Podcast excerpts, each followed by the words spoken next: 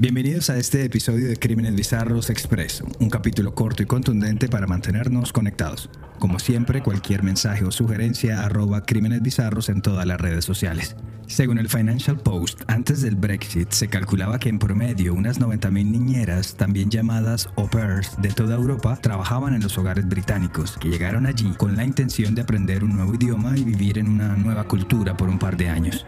Yo soy Luis Badel y en esta entrega hablaremos de Sophie Lionet, la niñera francesa que pensó haber encontrado el trabajo ideal, pero terminó sin vida e irreconocible.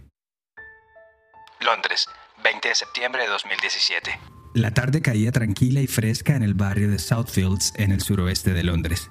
Alguien parecía hacer una barbacoa, pero en vez del aroma propio de la carne a las brasas, el ambiente se empezó a llenar de una acritud insostenible. Además, la columna de humo que salía del patio de la casa de la Wimbledon Park Road era abundante y negra. Al punto que varios vecinos decidieron llamar al 999 y a los pocos minutos ya estaban allí un camión del cuerpo de bomberos de Londres. Cuando estos entraron al jardín no había tal barbacoa, sino una hoguera encendida a tope. Una vez que se apagó el fuego, estos se concentraron en las brasas, en las cenizas, y empezaron a agitarlas, hasta que descubrieron pedazos de ropa, joyas y también restos humanos, tales como dedos, pelo y hasta lo que parecía ser una nariz. Pero pese a la evidencia, el dueño de la casa, Usim Meduni, un ejecutivo financiero de origen francés, dijo a los matafuegos con algo de escepticismo que estaba asando una oveja. Se miraron a los ojos, dueño y bomberos, y supieron que hasta allí había terminado su interacción. Thomas Hunt, el bombero jefe, solo alcanzó a decir Bollocks. De inmediato se hicieron presentes en el lugar personal de la Policía Metropolitana de Londres y su cuerpo de servicios forenses, y tras un arduo trabajo recopilaron los restos de quien más tarde sería identificada como Sophie Lionet, una chica de 21 años que llevaba trabajando en la vivienda como au pair, como niñera, desde hacía unos meses. Sophie, nacida en la ciudad francesa de Troyes, se mudó al Reino Unido en enero de 2016 cuando estaba por cumplir 20 años, motivada por haber encontrado un trabajo como au pair, como niñera, que prometía una buena paga y que le permitiría vivir en un buen barrio con una familia acomodada que justamente también tenía origen francés. Y al principio todo estuvo bien, la joven, de una belleza clásica, de pelo largo con algunos bucles al final, ojos claros y cuerpo atlético, se llevaba de maravilla con los dos pequeños y también de una forma armoniosa con los padres, con Usem Meduni, de 40 años, y Sabrina Coudet, su mujer de 35. Meduni y Coidet tenían una vida medianamente activa. Mientras él trabajaba en finanzas, ella estaba empezando en el mundo del diseño de modas, el maquillaje y en general todo lo que tuviera que ver con fashion. Parecían una familia normal. Salían a fiestas, a cenar a restaurantes y siempre con su niñera a bordo se mimetizaban en ese sector de gente de clase media alta. A Sophie poco a poco la iban conociendo en el barrio y en los restaurantes locales. Era dulce, pero un poco tímida, y aunque ya había hecho amistad con las otras nanis de la cuadra, parecía no haber hecho muchos amigos fuera de ese rubro. Pero como las cosas buenas en algún momento terminan, de un momento a otro, la joven extranjera empezó a salir cada vez menos a la par de la familia. Varios reportes hablan de que cuando lo hacía se le notaba cierta nostalgia en los ojos, como la tristeza de un niño regañado. She actually started to cry and then I had to ask her, you know, what happened. At that point she said uh, Sabrina beat her. El propietario de un restaurante local, Michael Cromer, por ejemplo, le dijo a la BBC que un día vio sollozar a la chica cuando ésta estaba cenando sola en su local y que al preguntarle el motivo, ella le dijo que su patrona, Sabrina Coudet, le había pegado y la razón de la agresión por haber dejado caer la mantequilla al piso. Y es que de un momento a otro esos giros de emoción pasaban con relativa frecuencia. A Sabrina Coider le alteraban gravemente algunas cosas que para otros serían simples pequeñeces. Pero para tratar de entender la personalidad de Coider y el sino trágico de Sophie, hace falta conocer a otra persona que resultó protagonista de este trágico incidente sin proponérselo. Dicha persona es Mark Walton, uno de los cantantes fundadores de la banda Boyzone, una agrupación de adolescentes tipo One Direction, de esas que salían en el Reino Unido como fábrica en la década de los 90. Se conocieron en 2011 en el reconocido sector de Notting Hill.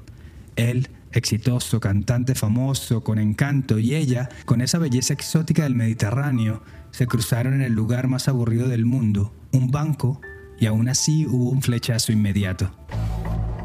Prontamente se fueron a vivir juntos y empezaron un tórrido romance, pero aún estando en esa etapa de luna de miel, había algo con los cambios de ánimo de Couder que no le permitía a la pareja vivir plenamente feliz. Además, Walton también viajaba por largos espacios de tiempo y hasta llegó a instalarse unos meses en Vietnam como jurado en reality de talentos. Y tanta ausencia no le gustaba mucho a Couder, quien sin decirle nada un día simplemente se fue de la casa conyugal y desapareció por unos meses. Estaba embarazada. Según reportó el Daily Mail, la mujer dio a luz en los Estados Unidos a un niño y cuando volvió al Reino Unido, Walton simplemente la aceptó de nuevo sin miramientos. Pero las cosas ya no eran como antes, al punto que Walton prefirió irse de la casa y del país y seguir pagando por la vivienda y la manutención de la mujer y del hijo mutuo desde la tranquilidad que produce la distancia. Pero era una calma a medias. Según el Times, a partir de julio de 2012, Couder empezó a hacer afirmaciones descabelladas a la policía sobre Walton, que él se acostaba con prostitutos masculinos, que era pedófilo, que había violencia de género. Fue entonces cuando reapareció en su vida Hussein Meduni, con quien Couder había tenido una relación no muy saludable que iba y venía desde el año 2002, cuando ambos apenas rondaban los 20 años. Aún así, pese a que ya estaba de nuevo de novia y a que ya estaba separada de Walton desde el 2014, los extraños informes de acudir a la policía sobre su expareja continuaron, y estos solían terminar en incómodas llamadas telefónicas de las autoridades británicas al otro lado del Atlántico. Según publicó The Telegraph, Coider acusó a Walton de abusar sexualmente de una gata, de contratar helicópteros para espiarla e incluso de atacarla con magia negra. La situación llegó a tal punto que la misma policía metropolitana le dijo a la mujer que se mantuviera alejada de Walton, porque se dieron cuenta que las denuncias estaban adornadas con un poco de obsesión. Meduni y Coider constituían una pareja tóxica en todo el sentido de la palabra. Tenían una simbiosis maligna de casi dos décadas en las que cada uno ponía de su parte para embelezar y retener al otro, sin importar las infidelidades, los celos y los fetiches. Sabrina Couder siempre salía airosa, mientras que Meduni parecía estar embrujado y aceptaba todo lo que la mujer le pusiera por delante. Y fue una de esas cosas lo que llevó a Sophie a terminar calcinada en una fogata. Era una pareja de a cuatro. Meduni y la niñera, y Walton, el exnovio. Pero eso era algo que solo pasaba en la cabeza de Cuidar. La obsesión por su ex, por Walton, la llevó a inventarse los más alocados delirios. Y Meduni, enfermizo, se convirtió en un ferviente creyente de la retorcida realidad de Cuidar y muy pronto también en su cómplice. En el juicio, los fiscales declararon que durante las últimas seis semanas de la vida de Sophie, la pareja se había convencido de que Walton había seducido a la niñera y que a cambio, esta estaba drogando a la familia para que Walton pudiera entrar a la casa y abusar sexualmente de todos. Y pues, para confirmar esa información, la pareja comenzó literalmente a matar de hambre a Sophie y la sometió a unos interrogatorios brutales que duraban horas en los que la golpeaban y le sumergían su cabeza bajo el agua, así como lo muestran en las películas. De la joven vivaz y atlética con un brillo especial en su mirada que llegó ilusionada a Londres quedaba muy poco. Tras su muerte, se hizo muy conocida una fotografía en la que se le veía endeble, apenas forrada en los huesos, agazapada en una esquina, y sus ojos apagados como quien desea el final de una tortura. Con el paso del juicio, se pudo comprobar que la pareja había grabado las sesiones de preguntas en sus teléfonos celulares, lo que se convertiría en una de las pruebas claves del caso. En total, fueron recuperadas ocho horas y media de grabaciones. En ellas, Coider presumía de su amistad con personas influyentes, incluido el expresidente de los Estados Unidos Donald Trump, y la amenazaba con encerrarla y llevarla a una estación de policía si no confesaba, entre comillas, la verdad. Mientras, fue abofeteada, llamada espía, zorra, colaboradora nazi y también que era peor que una asesina. Sophie was systematically abused, humiliated and tortured, but we will never know the full extent. Sophie fue abusada sistemáticamente, humillada y torturada y nunca sabremos el alcance total de los horrores que Sophie tuvo que soportar antes de morir, ya que no todos los interrogatorios fueron grabados, dijo la detective principal del caso, Domenica Catino. La policía cree que en una de esas sesiones de tortura e indagaciones, Sophie Leonet fue asesinada en el baño. Según un artículo en The Telegraph, la joven murió ahogada, pero también se pudo comprobar que tenía fracturas en el esternón, en cuatro costillas y en el maxilar inferior. Y por si fuera poco, su cuerpo también presentaba las marcas de haber sido golpeada con un cable o con una cuerda. En la corte, Meduni y Coider se culparon mutuamente del asesinato de Sophie. Y en medio de tantos detalles oscuros, Coider les aseguró a las autoridades que Meduni la había obligado a tener relaciones sexuales en el piso del baño, cerca del cadáver de la niñera, apenas minutos después del crimen. Si hubo algo en lo que sí se pusieron de acuerdo, fue en haber conspirado para deshacerse de los restos de la chica en una hoguera en el jardín.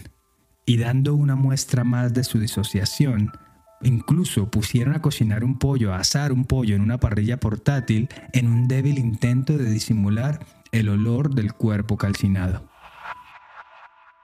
Cuando las autoridades contactaron a Walton, el hombre estaba en Los Ángeles, donde vive desde el 2014 y donde les dijo además que llevaba sin ir al Reino Unido desde el 2015.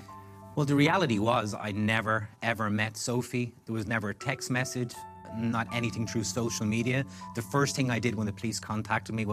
Bueno, la realidad es que nunca conocí a Sophie.